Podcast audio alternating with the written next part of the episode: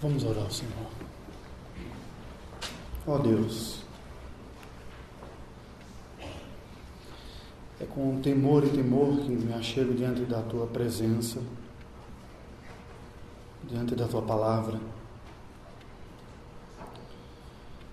Palavra que foi inspirada pelo teu Espírito, que foi dada para a nossa instrução Palavra que veio como fruto da tua iniciativa de te revelares a nós e nos levares ao teu santo conhecimento. Palavra cujo propósito é nos mostrar quem és, quem somos e a tua gloriosa obra redentora. Tantas vozes, Senhor, ecoam em nossos ouvidos nossa mente, nosso coração. A cada geração, a tua igreja enfrenta as lutas para preservar-se fiel a ti. Não bastassem as lutas externas, enfrentamos as lutas internas, o pecado que há em nós, a resistência.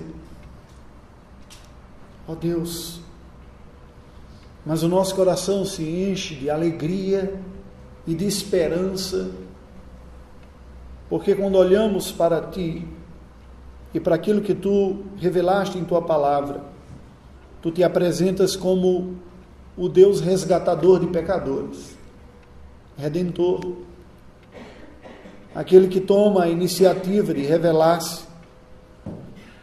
Por isso, Senhor, nós te pedimos que neste momento tu nos agracies com a iluminação do teu Espírito e fale ao nosso coração, em nome de Jesus.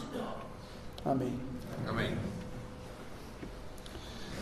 Irmãos queridos, eu me recordo que aos 12 anos de idade eu tive o meu primeiro contato um pouco mais de perto com a natureza filho de uma cidade de porte médio do interior da Paraíba. Fui conduzido pelo meu tio, que era chefe de escoteiro, professor universitário, para uma experiência que para uma criança de 12 anos fica marcada para o resto da vida. Um acampamento no estilo rústico na Caatinga sertanejo. Entramos dentro do mato, eu, ele e o meu primo, que temos apenas um ano de idade de diferença e ficamos durante uma semana envolvidos no meio da caatinga, preparando o próprio alimento, indo buscar a água, ouvindo sons que pareciam que se multiplicavam à noite. Os barulhos, cada um apontava na mente fértil e imaginativa da criança monstros e feras que haveriam de nos tragar.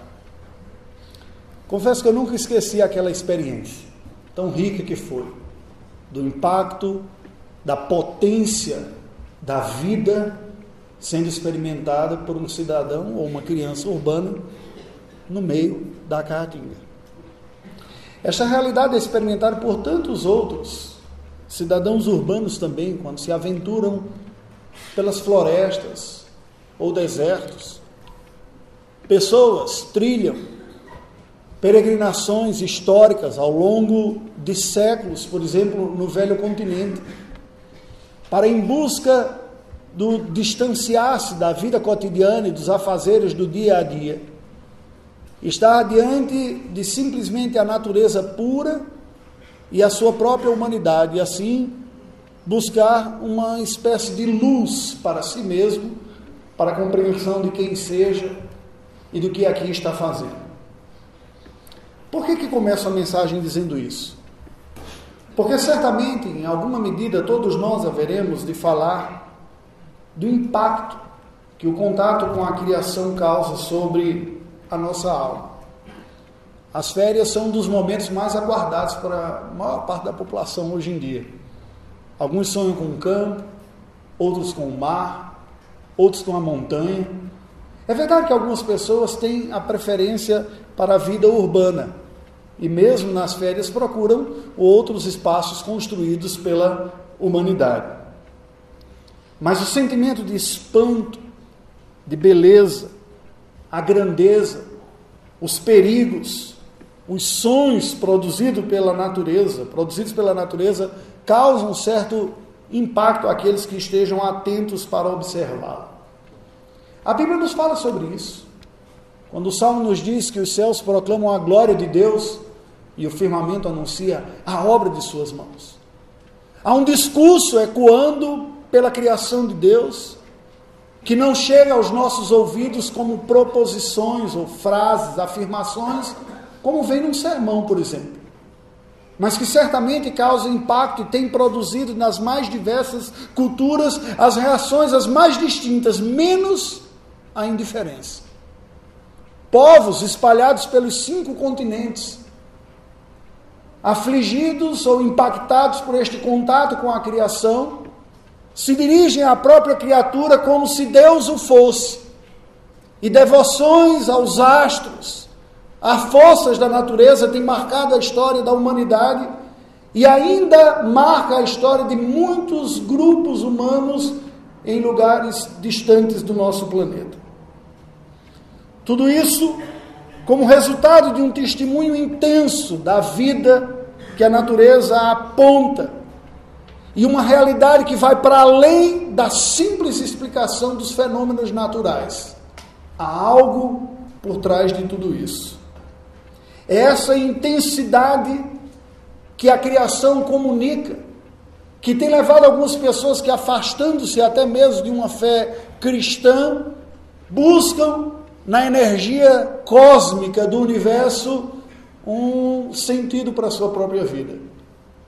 As narrativas de documentários que vemos em programas de televisão científicos dão quase a entender que há uma espécie de entidade chamada natureza que nós contemplamos. Quando se fala que há natureza e a terra então reage desta ou daquela outra maneira, como se fosse um ser pensante e vivo. O mais cético dos homens sente o impacto desse testemunho. Pois bem, a realidade da origem de todas as coisas foi descrita por um profeta de Deus, numa circunstância muito peculiar da história do povo de Deus. Moisés, ao liderar o povo de Israel na saída do Egito, dizem alguns estudiosos da Bíblia, que tirou Israel do coração do Egito com apenas um cajado. Mas foi com o livro de Gênesis que Moisés tirou o Egito do coração de Israel. Os 400 anos que lá estiveram não ficaram incólumes. As diversas narrativas sobre a vida, Deus, os deuses, a força, o sol, a lua, o Nilo, os animais, e tudo aquilo foram sendo geração após geração sendo repetidas sobre o povo de Israel, de tal maneira que quando o povo da aliança sai da nação do Egito, não sai um povo verdadeiramente monoteísta, crendo no Deus conforme a tradição oral de geração após geração que falava de quem Deus era. Mas carregava dentro de si uma mentalidade contaminada por um pensamento de sua época que apresentava a explicação da vida não apenas da sua origem, mas da manutenção em outras realidades que não o próprio Deus. E ao longo da nossa história, como nos diz Paulo, escrevendo aos Romanos, no seu capítulo 1, a humanidade continua resistindo em dar a Deus toda honra, toda glória e todo louvor pela realidade, mas tributar à criatura o crédito que é apenas do Criador. A afirmação que a palavra de Deus fala sobre Deus, e dentre os tantos atributos que são dados a eles, um é destacado. Entre tantos, destaco hoje: Deus, o Criador. Nós lemos um relato que é por demais diferente de uma situação ordinária que possamos imaginar. Um relato dos céus, anjos na presença do Senhor, anciãos diante dele, dizendo e adorando ao Senhor, porque criaste todas as coisas, proclamamos a uma só voz, mais de uma vez neste culto, isso como numa espécie de ensaio cósmico daquele grande discurso de tributo de que a Deus toda honra e toda glória por tudo que há, pois Ele é o Criador. Mas imaginemos o cenário: só uma comunidade de fé pode olhar para esse texto com crença de que ele é real e aponta para uma realidade. Uma vida fora do planeta como conhecemos, um lugar chamado céu, seres que nunca vimos, mas que cremos em sua existência, os anjos, seres eternos que estão diante de Deus. E aqueles que morreram, cujos restos mortais já não se encontram mais entre nós, o pó tão somente, estarão lá e nós os veremos e os reconheceremos e cremos nisso. No entanto, desde o ano de 1859, quando um teólogo naturalista, que cursava teologia natural, publicou uma obra chamada A Origem das Espécies, Charles Darwin. A humanidade cada vez mais está buscando as explicações para a vida e para a realidade em algo que não é Deus. O que nós encontramos aqui é basicamente um embate de narrativas.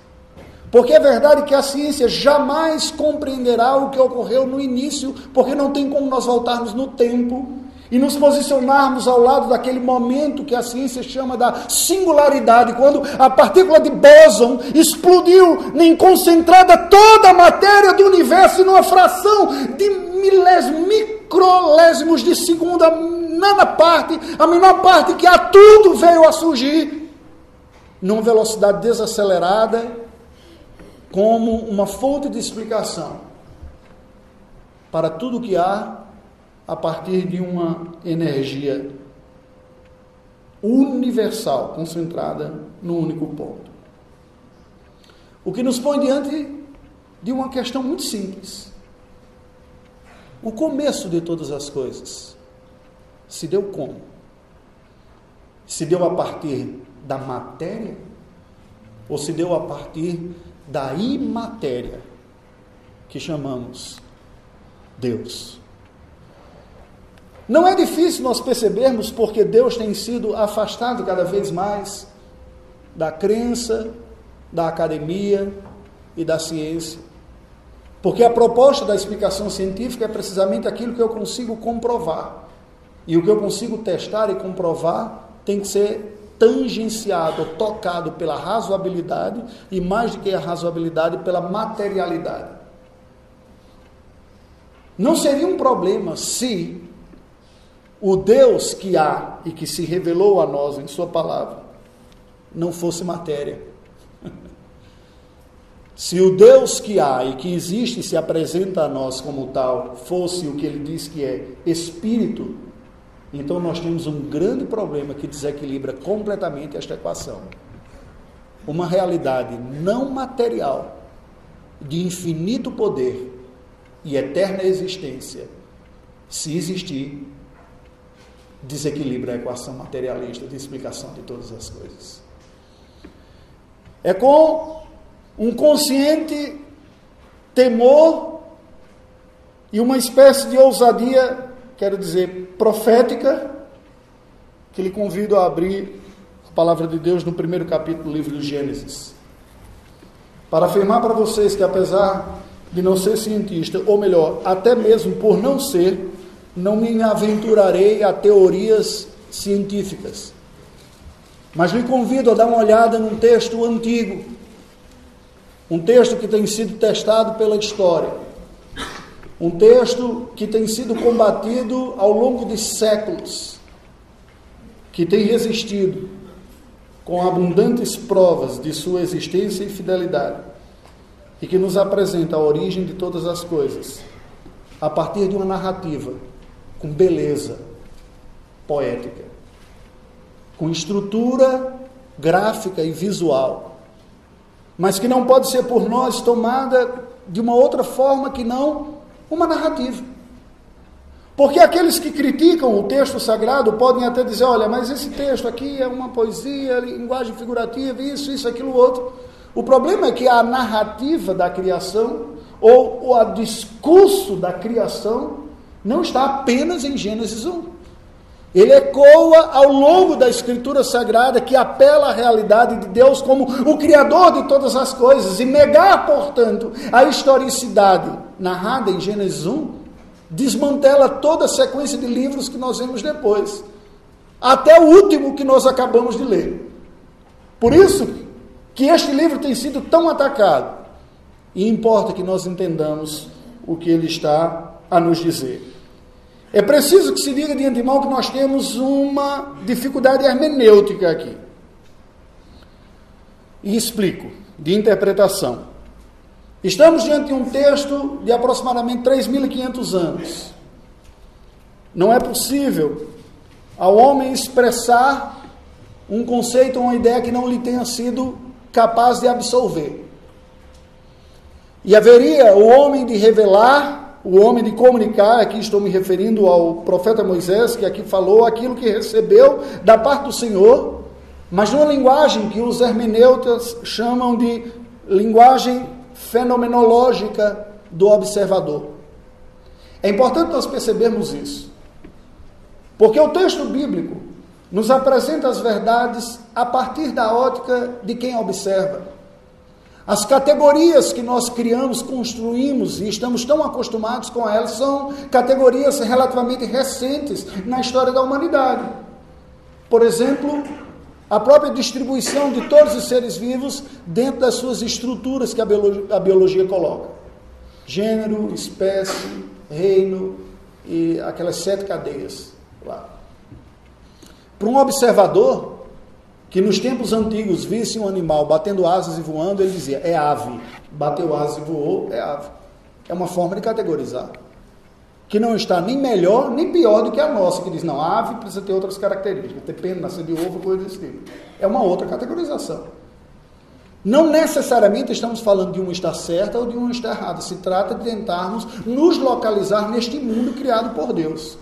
E numa categorização mais simples, de alguns milênios atrás, o observador viu um animal batendo asas e voando e colocava debaixo da categoria de ave.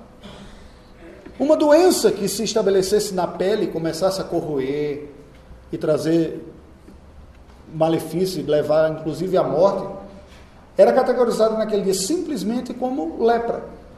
Aquilo que se instalava e se multiplicava. Hoje, com outros procedimentos e outros conhecimentos, você consegue dividir algumas outras coisas, em algumas outras categorias também, mas a grosso modo, naquele tempo assim era chamado. É tanto que maus que se alastrassem também como fungos numa casa era considerado lepra de casa, pela similaridade de quem observa. Uma chaga na pele que se espalha, está tudo debaixo da categoria simples do Oriente Médio de 3 mil anos atrás de lepra. Ora, a Bíblia nos apresenta, portanto, a realidade da criação sem a proposta de ser um tratado científico e exaustivo. Mas temos que nos lembrar, com o propósito de ser uma orientação clara e teológica sobre a origem de todas as coisas. Quem é e de onde vieram. Para combater o politeísmo egípcio, que atribuía ao sol, à lua, ao Nilo e a tantos outros animais divindade própria, Moisés então é inspirado por Deus levado ao Senhor para explicar ao povo de Israel qual é a sua verdadeira origem.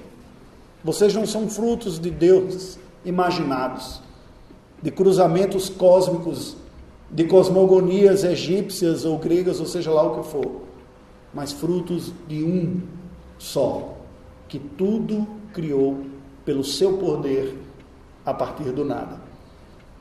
E assim nós lemos, no princípio, criou Deus os céus e a terra. A terra, porém, estava sem forma e vazia, havia trevas sobre a face do abismo, e o Espírito de Deus pairava por sobre as águas. Disse Deus: haja luz, e houve luz. E viu Deus que a luz era boa, e fez separação entre a luz e as trevas. E chamou Deus a luz dia e às trevas noite, e houve tarde e manhã o primeiro dia. E disse Deus: haja firmamento no meio das águas, e separação entre águas e águas. Fez, pois, Deus o firmamento e separação entre águas, debaixo do firmamento, e as águas sobre o firmamento, e assim se fez. E chamou Deus ao firmamento os céus, houve tarde e manhã, o segundo dia. Disse também Deus: Ajuntem-se as águas debaixo dos céus num só lugar, e apareça a porção seca, e assim se fez. A porção seca chamou Deus terra, e ao ajuntamento das águas mares, viu Deus que isso era bom. E disse: Produza a terra relva, ervas que deem semente, árvores frutíferas que deem fruto, segundo a sua espécie, cuja semente esteja nele e sobre a terra. E assim se fez. A terra, pois, produziu relva, ervas que davam semente segundo a sua espécie, e árvores que davam fruto, cuja semente estava nele, conforme a sua espécie. E viu Deus que isso era bom e houve tarde e manhã o terceiro dia. Diz também Deus: haja luzeiros no firmamento dos céus, para fazerem separação entre o dia e a noite, e sejam eles para sinais, para estações, para dias e anos, e sejam para luzeiros no firmamento dos céus, para iluminar a terra, e assim se fez. Fez Deus os dois grandes luzeiros, o maior para governar o dia e o menor para governar a noite, e fez também as estrelas e os colocou no firmamento dos céus para iluminarem a terra, para governarem o dia e a noite, fazerem separação entre a luz e as trevas, e viu Deus que isso era bom. Houve tarde e manhã o quarto dia. Disse também Deus: Povoem-se as águas de enxames de seres viventes, e voem as aves sobre a terra, sobre o firmamento dos céus. Criou, pois, Deus os grandes animais marinhos e todos os seres viventes que rastejam, os quais povoavam as águas, segundo as suas espécies, e todas as aves, segundo as suas espécies. E viu Deus que isso era bom. E Deus os abençoou, dizendo: Sede fecundos, multiplicai-vos e enchei as águas dos mares, e na terra se multipliquem as aves. Houve tarde e manhã, o quinto dia. Disse também Deus: produza a terra seres viventes, conforme a sua espécie, animais domésticos, répteis e animais selváticos, segundo a sua espécie, e assim se fez. E fez Deus os animais domésticos conforme a sua espécie, e todos os répteis da terra conforme a sua espécie, e viu Deus que isso era bom. Também disse Deus: façamos o homem à nossa imagem, conforme a nossa semelhança. Tenha ele domínio sobre os peixes do mar sobre as aves do céu, sobre os animais domésticos, sobre toda a terra e sobre todos os répteis que rastejam pela terra. Criou Deus, pois, o homem à sua imagem, a imagem de Deus o criou, homem e mulher os criou, macho e fêmea. E Deus os abençoou e lhes disse: Sede fecundos, multiplicai-vos, enchei a terra e sujeitai-a, dominai sobre os peixes do mar, sobre as aves dos céus e sobre todo animal que rasteja pela terra. E disse Deus ainda: Eis que vos tenho dado todas as ervas que dão semente e se acham na superfície de toda a terra, e todas as árvores em que há fruto que dê semente, e isso vos será para mantimento. E a todos os animais da terra, e a todas as árvores dos, aves dos céus, e a todos os répteis da terra, em que há fôlego de vida, toda a erva verde lhes será para mantimento, e assim se fez. Viu Deus tudo quanto fizera, e eis que era muito bom. Houve tarde e manhã o sexto dia. Assim foram acabados os céus e a terra e todo o seu exército. E havendo Deus terminado no dia sétimo a sua obra que fizera, descansou nesse dia de toda a sua obra que tinha feito, e abençoou o dia sétimo e o santificou, porque nele descansou de toda a obra que, como Criador, fizera. Irmãos queridos, esta é uma belíssima peça literária o resumo da criação de todas as coisas, escrita em um único capítulo, assim está na nossa Bíblia, tomando alguns versículos do capítulo 2, uma vez que os capítulos foram postos um pouco depois. Esta porção completa, de Gênesis 1, 1 até Gênesis 2, 3, nos apresenta com uma introdução que corrobora aquilo que tinha falado anteriormente. Veja que tudo começa com a descrição de Deus como a realidade pré-existente e eterna. No princípio, Deus. Ele quem havia. Um ser infinito, autoexistente, uma causa não causada, uma fonte primeira de tudo, mas não um ser solitário. E preste atenção a isso. Nós proclamamos um ser autossuficiente, mas em comunhão consigo mesmo, porque cremos na Trindade Pai, Filho e Espírito Santo, em harmonia eterna, em autossuficiência. Foi de seu conselho, de sua vontade, de seu desejo, criar uma realidade material e temporal, espacial que aqui nos é apresentado neste capítulo, dentro da ótica de um observador, como que alguém que contempla a criação nos diz: criou Deus os céus e a terra. Como nós interpretamos isso? Põe o seu olhar no horizonte. O que você vê como observador, sem um conhecimento que temos das dimensões galácticas hoje, pode ser resumido simplesmente o que está acima do horizonte como céus e o que está abaixo do horizonte como terra. Não havia precisamente a dimensão que nós temos hoje que nos causa espanto. Somos um nada dentro desse universo. Mas para aquele observador, toda a realidade cabia dentro da contemplação dos seus olhos. Sem telescópios e sem microscópios, ele simplesmente enxergava o que havia e disse: Tudo o que há, os céus acima do horizonte e a terra abaixo do horizonte, foram criados por Deus.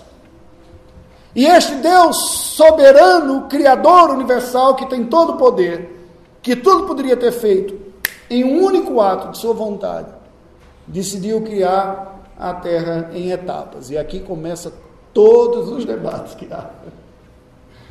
Como é que a Bíblia apresenta esta realidade? O texto de Gênesis nos apresenta basicamente em dois blocos. A primeira parte da criação, que vai do verso 3 até o verso número 13, nos mostra o Senhor Deus, depois que cria uma matéria inicial, inicial, uma realidade inicial, como a Bíblia nos é descrita, como a Bíblia nos descreve aí a terra no verso 2, a terra, porém, estava sem forma e vazia, havia trevas sobre a face do abismo, e o Espírito de Deus pairava por sobre as águas. Houve um momento em que Deus cria uma realidade inicial. Em escuridão, com matéria, com líquido, com vácuos, mas disforme, inabitada, inóspita, algo que não havia o que se admirar nem o que produzir. Mas a partir do verso 3, a Bíblia nos descreve algo muito belo e curioso sobre Deus. O Criador como sendo uma espécie de artesão do universo, artesão da sua criatura, ordenando nos três primeiros dias ambientes acolhedores. Do caos inicial em que a criação estava, o Senhor Deus começa a forjar ambientes acolhedores. A luz nos é descrita nos versos de 3 a 5, as águas e o ar nos versos de 6 a 8, e uma grande massa continental nos versos de 9 a 13. Aqui nos apresenta alguns dados curiosos, porque se nós olharmos o que está sendo descrito aqui, os três primeiros dias nos apresentam ambientes. E a luz nos é apresentada como um ambiente. Um ambiente que depois é ocupado por agentes, e cada um deles o será. Deus, como o Criador da luz. E aqui é um dado curioso também, porque a luz é um mistério até para a ciência. Nós podemos considerar a luz como partícula porque ela tem elementos de partícula, como o fóton. Mas, por outro lado, a luz tem uma singularidade, ela se comporta como onda eletromagnética. A velocidade e todas as outras características de onda nela está. Mas, de uma forma especial, a Bíblia liga, a palavra de Deus faz uma associação entre a luz e o próprio Deus. Ao ponto de o livro de Apocalipse, no final, dizer que naquele novo céu e na nova terra não haverá sol, nem lua, nem candeeiro, não precisará de nenhum tipo de fonte de luz, porque tudo será iluminado pelo próprio Deus. Não sabemos exatamente como foi que Deus criou essa luz, como não sabemos muito de como foi. Isso é um grande mistério para nós, mas a Bíblia nos apresenta a luz como uma espécie de cenário em uma nova realidade que agora começa a acontecer dentro dessa realidade que é história e que é espaço, espaço e tempo. Dentro disso há luz que de alguma forma reflete quem Deus é. Ao trazer clareza, ao apontar realidades, a luz é o primeiro ambiente descrito no dia primeiro. No dia segundo, nos é dito nos versos de 6 a 8 sobre a criação do céu e a separação das águas.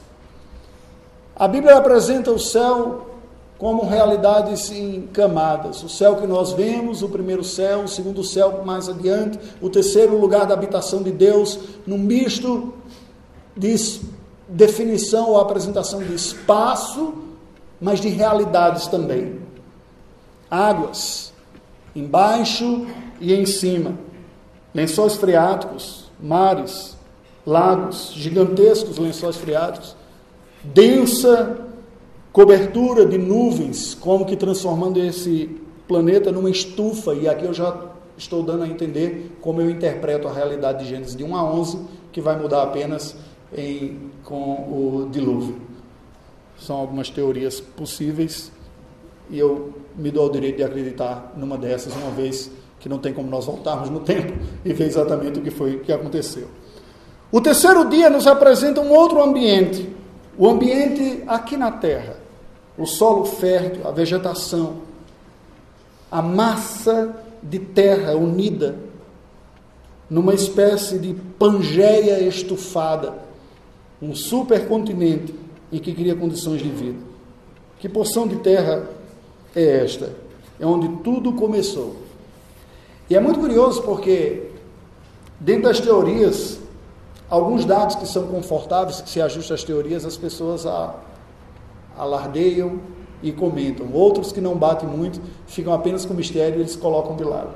Na Serra da Capivara, no Piauí, foram encontrados restos mortais de homens antigos datando mais antigo do que os que foram encontrados na América do Norte. E isso vai contra a teoria que diz que a humanidade veio ocupar esse continente aqui, atravessando o Estreito de Bering numa era de gelo passado.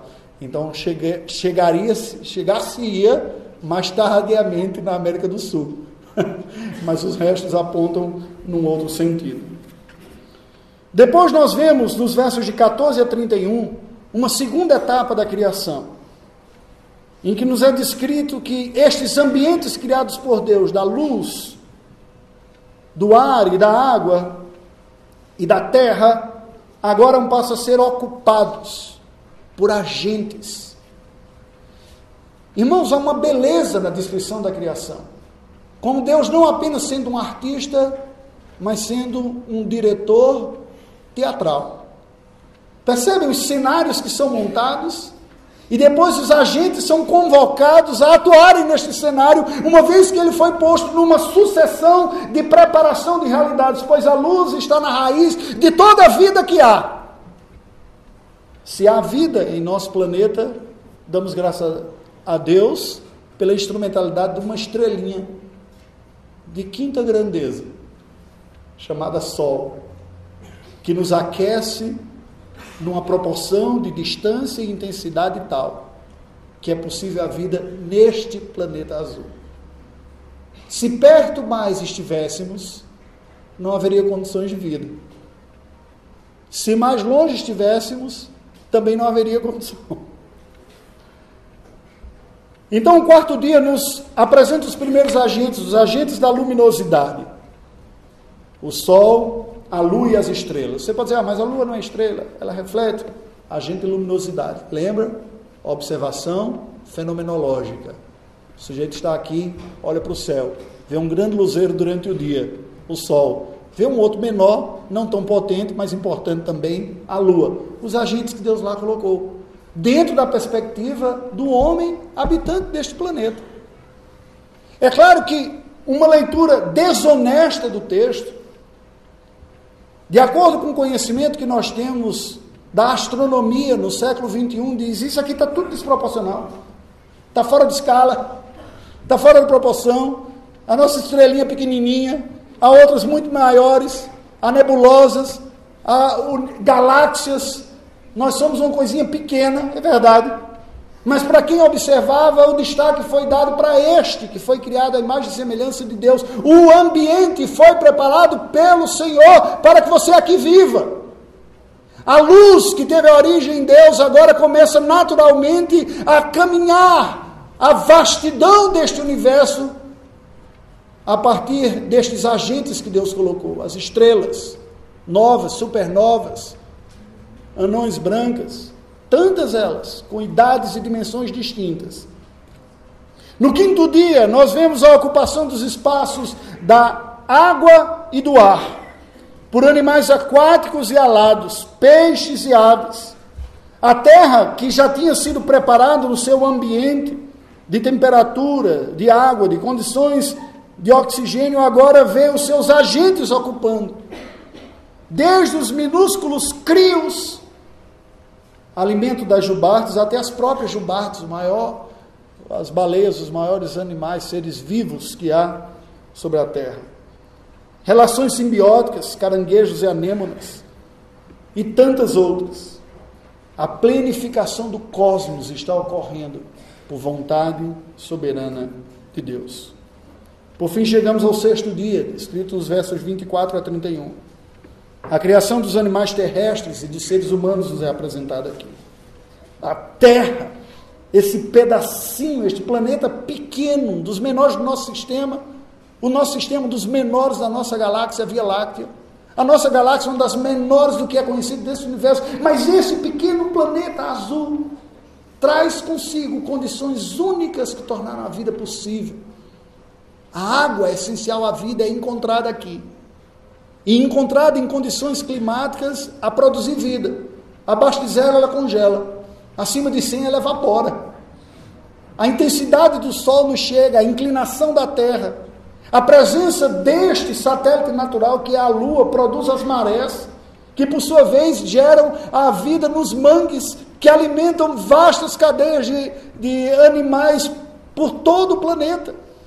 A riqueza de detalhes o ângulo de inclinação da nossa Terra e tudo o que há, faz com que esse planeta tenha vida de uma forma absurda. Hoje, com o conhecimento que temos, sabendo, sabemos que nós mesmos somos uma própria colônia de vida. Inúmeros seres vivem em nós. Bactérias. Somos uma máquina lutando contra inimigos que tentam nos tirar a vida. Criados por Deus. Pois bem, no meio de toda esta criação, um frágil ser é criado. Ele não é o mais forte de todos. Não tem asas. Não tem guelras. Não tem uma vida tão longa. Mas foi criado à imagem e semelhança de Deus. E por isso ele conseguiu e a todos os cantos deste planeta. Não tem asas, mas construiu o avião. Não tem guerras, mas fez o submarino. É desta forma que a Bíblia apresenta a vida e toda a realidade que nós temos como fruto da vontade de Deus. E com isso, o Senhor estava dizendo para o seu povo: vocês são fruto de um Deus soberano e criador de todas as coisas. Arquiteto, diretor teatral, mestre, que tudo preparou para que o ambiente da vida aqui estivesse. Deus colocou o homem e a mulher neste nosso planeta. Para dominar, para controlar tudo, para governar como vice-regente de Deus sobre a criação material.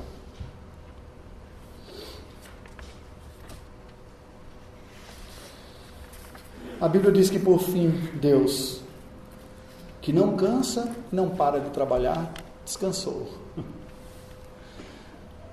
Como um ato pedagógico para nós. Desde o início, santificou este dia, um em sete, criou o padrão de referência de tempo da semana. E colocou: trabalhe e descanse. Descanse do trabalho para se devotar a mim, pois a Bíblia nos diz que ele santificou este dia. Eu quero concluir, irmãos, esta mensagem, convidando você a voltar 3.500 anos atrás, colocar ao lado de um menino que foi salvo das águas do rio e foi educado com a mais fina educação do Egito, Moisés. E ver como aquele homem, com a instrução melhor que teve do mundo depois, é chamado por Deus para liberar e libertar o seu povo da escravidão. E quando Deus começa a falar com ele, diz: O que o meu povo precisa saber, em primeiro lugar, é que eles não são fruto de um acidente cósmico. Eles não são fruto de um cruzamento conforme as lendas egípcias falam. E tudo o que eles têm e que lhes mantém a vida é fruto da minha graça. Eu criei todas as coisas e tudo dispus diante dele. No entanto, nós sabemos pelos relatos seguintes que os nossos primeiros pais pecaram contra Deus. O mundo não é mais perfeito. E nós convivemos com essa ambiguidade ao olhar para este mundo. Por termos sido criados à imagem e semelhança de Deus, temos uma potência que nenhuma outra espécie tem. Mas por sermos pecadores, temos trazido muitos prejuízos a este pequeno planeta azul, quebrando a ordem do mandato cultural do cuidado aqui. Por ter sido tudo isso criação de Deus e criatura de Deus, causa-nos um impacto quando estamos diante da majestade da natureza e da criação. No entanto, esse impacto, por não ser verbal, mexe conosco, mas nós não sabemos explicar como. A explicação e do significado do espanto que a natureza traz a nós nos é dada na palavra revelada, proposicional, sentenças que nos são dadas aqui na Escritura. A partir daqui nós entendemos. Como ocorreu comigo, ao converter-me na adolescência, eu vim entender o espanto, a majestade que eu via na natureza e não sabia a razão de tudo aquilo. Proclama a glória de Deus. O poder do Senhor é manifesto na força da natureza. Ao mesmo tempo que nós vemos a força dos mares, das tempestades e tudo, nós podemos falar e reconhecer que há um ser poderoso que tudo criou, porque isso atesta a Ele. Mas por outro lado, este mundo foi contaminado pelo pecado. E tudo aquilo que poderia ser perfeito se mostrou agora imperfeito. E não apenas tributa ou manifesta a glória de Deus, mas como vimos no sermão pela manhã, a própria natureza geme aguardando a expectativa, com expectativas a redenção do povo de Deus, porque quando Cristo voltar, não haverá mais tsunamis, tornados, secas, não haverá eventos cataclísmicos naturais que ceifará a vida de pessoas. Porque a própria natureza que hoje testemunha de Deus, do seu poder, da sua sabedoria, em seu equilíbrio, na sua beleza, também dá um testemunho para nós de que a nossa vida não é aqui, do jeito que os jornais e os nossos olhos percebem dia após dia. Existe alguma coisa que está quebrada neste mundo. Mas este mundo quebrado aponta para uma realidade maior do que ele. Ele não se fez, ele não se construiu, não chegamos aqui pelo acaso, sucessivas tentativas de uma força impessoal e inconsciente que foi selecionando células até que algumas delas estivessem sentadas em bancos na Afonso Pena, prestando culto a uma imagem de sua mente. Não foi assim que aconteceu. O Senhor nos criou e Ele nos chama a sermos refeitos conforme a imagem de seu Filho Jesus Cristo, pelo seu poder e testemunharmos de Sua glória neste mundo que, apesar de caído, ainda tributa honra e glória ao Senhor pela Sua força e majestade. Vamos orar, Deus. Ó Deus, nós louvamos o Teu nome, nós te adoramos, Senhor. Nós te pedimos a graça do Senhor sobre a nossa vida e o nosso coração para que nós não olhemos o mundo como se ele fosse simplesmente matéria. Dá-nos a graça para perceber a marca do Senhor, a tua assinatura em tudo isso que tu criaste, na beleza que nos circunda, no poder, no equilíbrio, nas condições perfeitas, milimetricamente trabalhadas para que houvesse vida nesse planeta minúsculo, no sistema solar, que é ridículo, diante de uma pequena galáxia, no universo enorme. Ó oh Deus, pelo fruto do teu poder, aprove a ti criar todas as coisas e dentre as criaturas estampar a tua imagem em alguém tão efêmero como é o ser humano. Por outro lado, tão orgulhoso e prepotente, que não sabemos reconhecer que as virtudes e as qualidades que nos deste são frutos tão somente de tua graça e que deveriam ser usados para o louvor da tua glória. Ó oh, Senhor. Ajuda-nos a perceber as tragédias e os males que existem em nosso mundo, em nosso planeta, não apenas apontando a nossa responsabilidade em administrar este planeta que tu puseste sob no, os nossos cuidados, mas também como alerta do Senhor para que a vida não seja vivida como se bastasse debaixo do sol. Não, este não é o nosso lar. Este foi o ambiente da nossa criação e é o palco da nossa redenção mas nós aguardamos um novo céu e uma nova terra, sem mácula, sem disfunção, sem tragédias, sem mediadores, sem males internos em nós, sem rejeição, sem crítica, sem dúvida, sem incredulidade, sem pecado quando seremos iluminados pela tua própria glória e majestade, libertos de tudo aquilo que nos incomoda, que nos corrói, sem o peso da idade, sem o enfraquecimento, mas com a virtude da glorificação que o teu filho Jesus trará a nós e ao restante da tua gloriosa criação. Em nome de Jesus que oramos. Amém.